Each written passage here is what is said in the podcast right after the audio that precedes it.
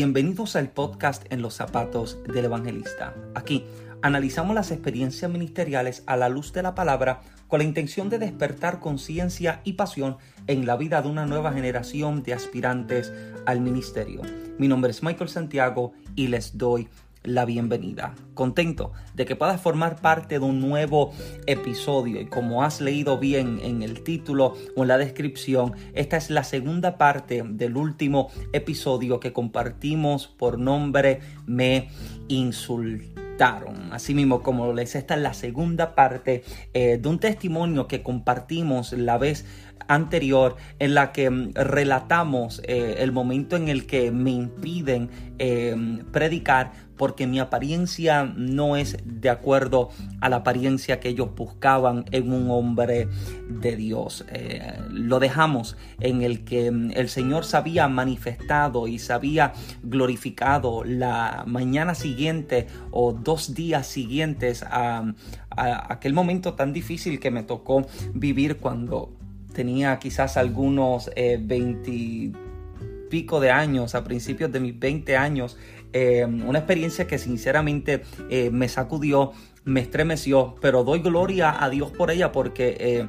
Eh, entiendo que ayudó a formar en mí una mentalidad diferente, ayudó a formar un poco más mi carácter y a tener entonces una identidad propia de quién soy en Dios. Como dije la vez anterior, em, el propósito de todo esto es que podamos entender cuál es nuestra identidad y que no podemos vivir alterando nuestra identidad esperando eh, obtener o recibir y ver los resultados que le funcionan a otro de acuerdo a su propio diseño. Ahora, Em, unos dos o tres años eh, después de aquel acontecimiento, después de aquel momento tan fuerte y tan doloroso para mí, recuerdo estar em, llegando a una campaña de jóvenes que me invitaron. Estoy en otro, en otro lugar, estoy en otra congregación y me invitan como el predicador a la campaña de jóvenes. Y hay algo eh, que mi abuelo me enseñó desde el principio de mi momento de conversión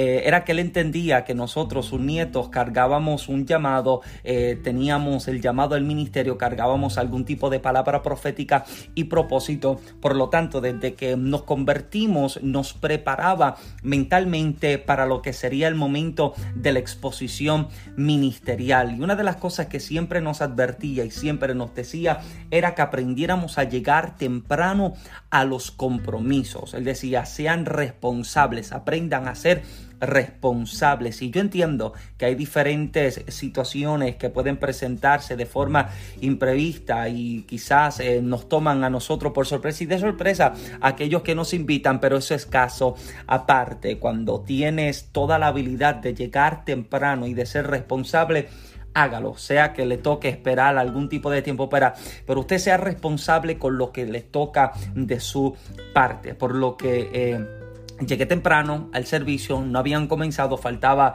eh, yo creo que iniciaron el servicio algunos 20 minutos luego de yo haber llegado, pero llegué y como acostumbrado me dirigí hacia uno de los asientos a la parte de atrás del templo y me arrodillé. Mientras estoy arrodillado orando, que estoy hablando con Dios, em, recuerdo que em, el asiento parece que tenía bastante polvo que comenzó a, provocarme alergia. Comencé a estornudar la nariz, eh, como que se me afectó de momento. Yo de por sí eh, padezco eh, de sinusitis y aquella noche como que si la, la, alergia se me revolcara, salió algo bastante fuerte a causa del polvo que tenía el asiento, por lo que recuerdo que me levanté y fui al baño a limpiarme la nariz. Estoy en el baño Estoy tomando mi tiempo preparándome para salir entonces a lo que sería ya el inicio del servicio. Cuando recuerdo que estoy saliendo del, baño, em, abro la puerta y mientras abro la puerta para salir me doy cuenta de que hay alguien que viene entrando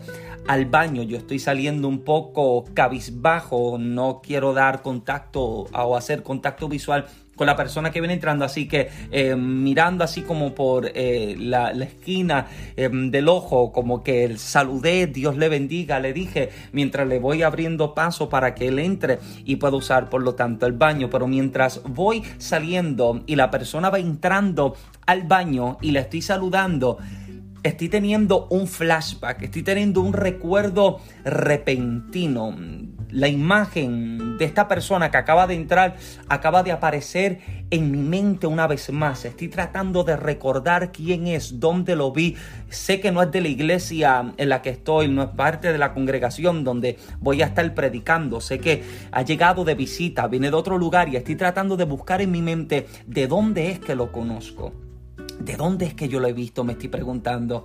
Cuando de pronto estoy teniendo este flashback, este recuerdo repentino y me estoy recordando de que este es el joven que me tocó el hombro, como conté en el episodio anterior, me tocó en el hombro a mitad de los cánticos en el servicio, se inclinó a mi oído y me dijo, el pastor está afuera y quiere hablar contigo.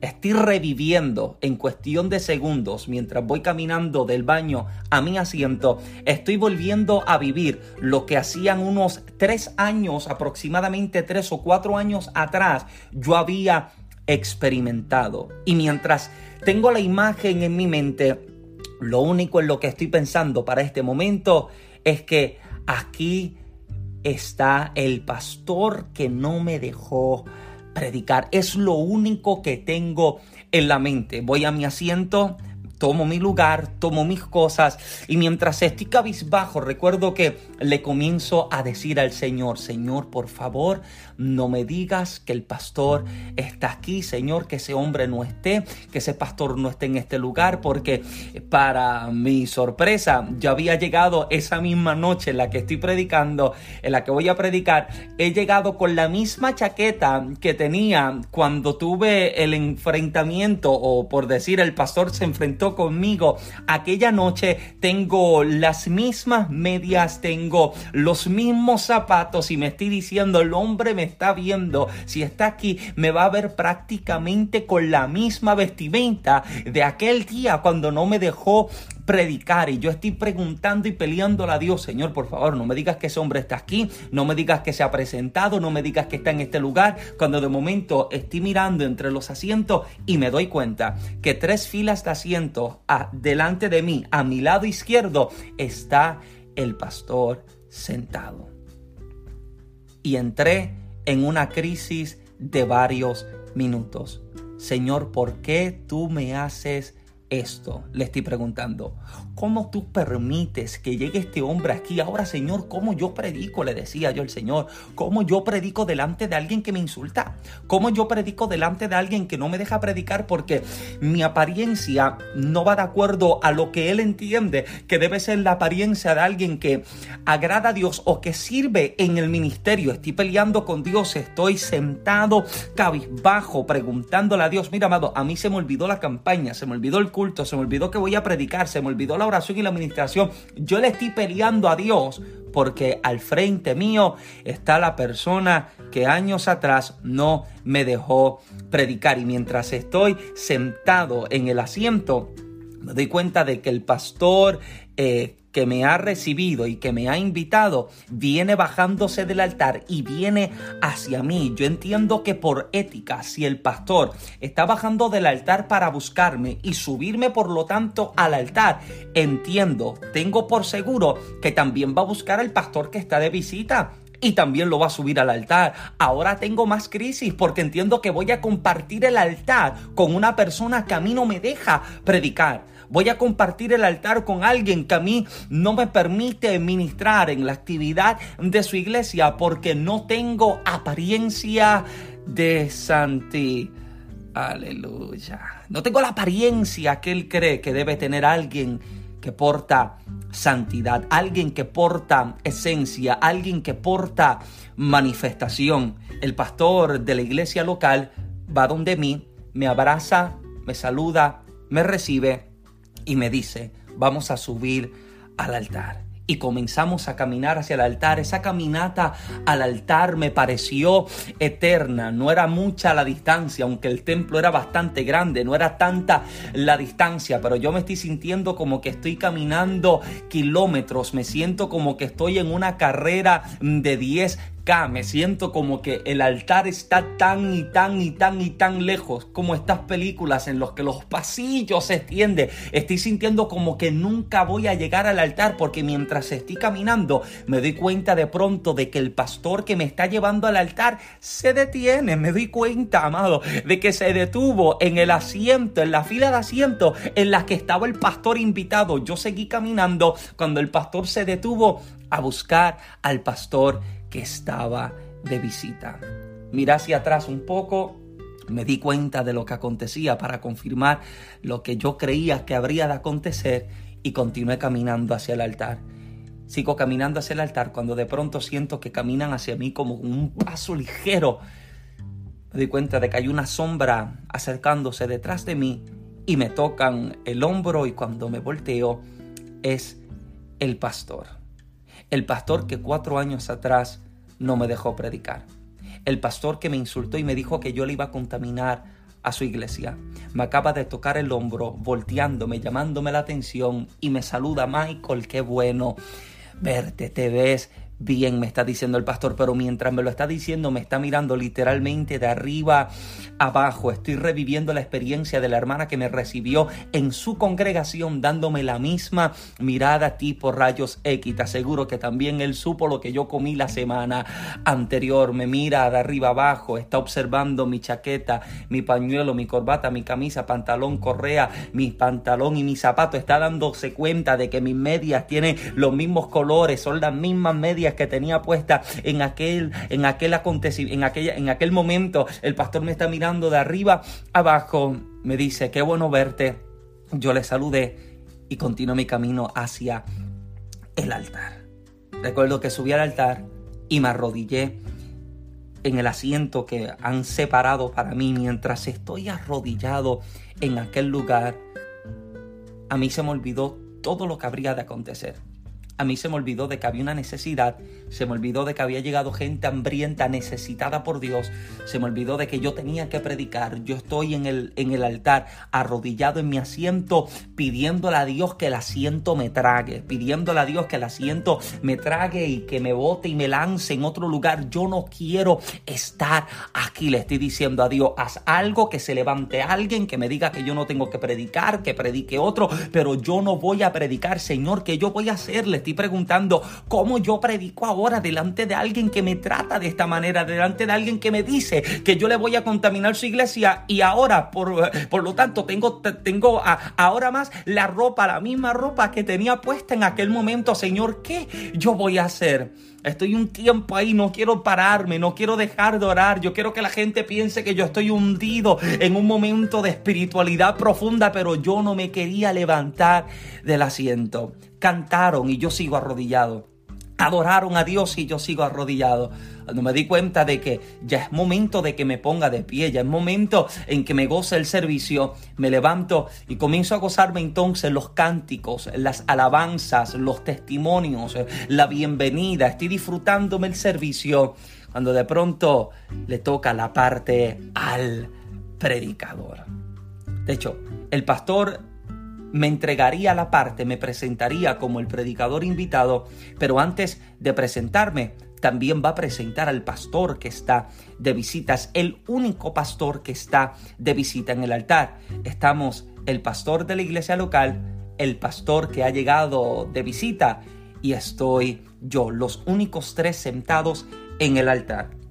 El pastor de la iglesia local presenta al pastor, su congregación, la iglesia, y le pide al pastor que se levante, tome el micrófono y dé algunas palabras de saludo. Pero recuerdo que el pastor rechazó el saludo y se lo concedió o se lo cedió eh, al joven que le acompañaba. El joven saludó, saludó a nombre del pastor y de la congregación, pero me estuvo extraño que el pastor no quisiera saludar. Ahora bien, el pastor entonces de la iglesia local me entregó la parte y me pusieron a predicar. Recuerdo que eh, saludé al pastor de la iglesia local, saludé el liderazgo, saludé al pastor que estaba de visita junto al hermano que le acompañaba y comencé, como si no tuviese nada que ver conmigo y como si nada de esto estuviese aconteciendo, comencé a predicar. Mientras estoy predicando, me estoy dando cuenta de que hay una manifestación fuerte de Dios en aquel lugar. Porque mientras estoy exponiendo el mensaje, estoy disertando la palabra, estoy predicando con fluidez la palabra y el mensaje que se me han entregado, la congregación está recibiendo, la congregación está siendo ministrada, la congregación está siendo tocada por Dios y cuando me volteo en el altar me doy cuenta de que el pastor de la iglesia local está casi dormido en el altar. El hombre parece que está ajeno a lo que está sucediendo y lo que se está manifestando en aquel lugar, pero cuando miro del otro lado del altar me doy cuenta que el pastor que está de visita no se puede contener en su asiento. El pastor brinca, el pastor grita, el pastor levanta su mano, el pastor estaba recibiendo el mensaje, Dios le está tocando, Dios le está ministrando, Dios se está moviendo tan fuertemente que recuerdo que terminé de predicar, terminé de orar, terminé de ministrar, terminé de imponer manos, el servicio se acabó y yo tomé mis pertenencias y cuando estoy por bajarme del altar, cuando estoy a punto de salir del templo para montarme en mi carro e irme a mi casa, vuelve el pastor invitado, el pastor que está de visita, a poner su mano en mi hombro, alarme, detenerme, y cuando me volteé, el pastor me abrazó. El mismo pastor que me impide subir a su altar a predicar, ahora me está abrazando, pero cuando me está abrazando, me está pidiendo perdón. Comenzó a decirme, Michael, yo necesito que tú me perdones. Yo necesito que tú me perdones por tratarte como yo te traté. Yo necesito que tú me perdones por yo hablarte de la forma en la que te hablé. Perdóname por no dejarte hacer aquello que tenías que hacer. El pastor comenzó a pedirme perdón, el pastor comenzó a disculparse por lo que años atrás había acontecido. Y es a esto a lo que quiero llevar específicamente este podcast, este episodio. Yo entiendo que el Señor Dios a quien servimos nos permitirá vivir momentos o nos ha de permitir encontrarnos en escenarios en los que tendremos delante de nosotros aquellas personas que en algún momento nos causaron heridas, personas que nos causaron dolor, personas que quizás nos causaron algo de angustia personas que en algún momento de nuestra vida nos lastimaron, nos laceraron y nos hirieron. Y Dios los pondrá delante de nosotros para que ahora nosotros manifestemos el carácter de Cristo. Te pregunto, ¿qué haces tú cuando tienes delante a alguien que te insulta, que te hiere, alguien que te falta el respeto porque no cumples con sus expectativas, no cumples con su apariencia? Te digo lo que hacen muchos. Muchos han tomado la decisión más fácil. ¿Cuál es la decisión más fácil? No perdonar, tratar de la misma manera en que le trataron, devolver ojo por ojo, diente por diente, devolver mal por mal. Esa es la decisión o la opción más fácil que muchos han tomado. La difícil es perdonar, decidir otorgar facilitar perdón a alguien que tú sabes que en algún momento te trató de la peor forma, te trató con rechazo y con menosprecio. En el capítulo 50 del libro de Génesis encontramos a un José, un soñador, uno que acaba de vivir los procesos más devastadores de su vida y de su historia. Uno que ha sido traicionado por el núcleo familiar uno que ha sido menospreciado por aquellos que le han visto crecer y criarse, uno que ha sido vendido, uno que ha sido encarcelado, uno que ha sido acusado, uno que se ha encontrado que se ha encontrado como esclavo, que se ha encontrado como servidor en una casa ajena, uno que ha tenido que cumplir una condena de cárcel por tiempo, uno que acaba de vivir los peores escenarios, pero que la gracia de Dios y el favor de Dios le arropan y le encuentran en el momento correcto para colocarlo ahora como el segundo en mando, el segundo en mando en Egipto. Y ahora tiene delante de él aquellos que la angustiaron, aquellos que le traicionaron, aquellos que se levantaron en su contra porque deseaban no solamente terminar con la vida de José, sino de precisamente terminar con el sueño de José, capítulo 37, verso número 20 del libro de Génesis. Los hermanos se dicen, culminando el verso, y veremos qué será de su sueño. La intención es matar, acabar con el sueño de Dios en la vida del soñador. Y ahora el soñador tiene delante de él aquellos que intentaron convertir su sueño en una pesadilla.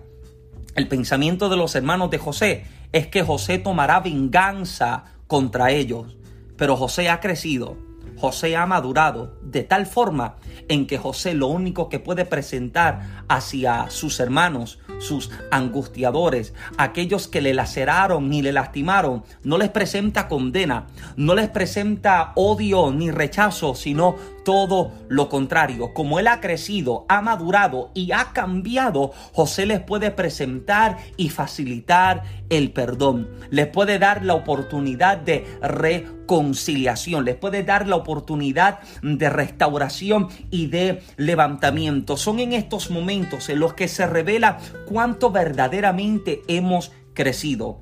En el ministerio te encontrarás con situaciones semejantes a estas, en las que será puesta a prueba tu carácter, porque permítame establecerte lo siguiente, es muy fácil manifestar, manifestar el carácter de Cristo dentro de las cuatro paredes del templo. Es facilísimo manifestar el carácter de Cristo a quien carga la Biblia debajo de su hombro, igual que usted, y el que canta los mismos cánticos y del himnario de gloria que usted conoce, pero cuando se trata de manifestar el carácter de Cristo a quien te hiere, lastima y lacera, es el momento en que se da a conocer si verdaderamente has crecido, has madurado y si has cambiado y te has transformado en la persona que Cristo quiere que tú seas. Imagínate un apóstol Pablo, imagínese de momento al hombre que se ha encargado de cambiar toda su vida, de escribir epístolas y escribir cartas a la iglesia que está creciendo, a la iglesia que se está formando y te das cuenta de que es un hombre que ha sido apedreado, es un hombre que ha sido